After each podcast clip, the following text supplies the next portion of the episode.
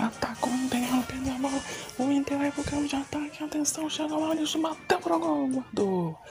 Gol do Internacional. Aliás, é maravilhoso. Um para o Inter, zero pro Galo.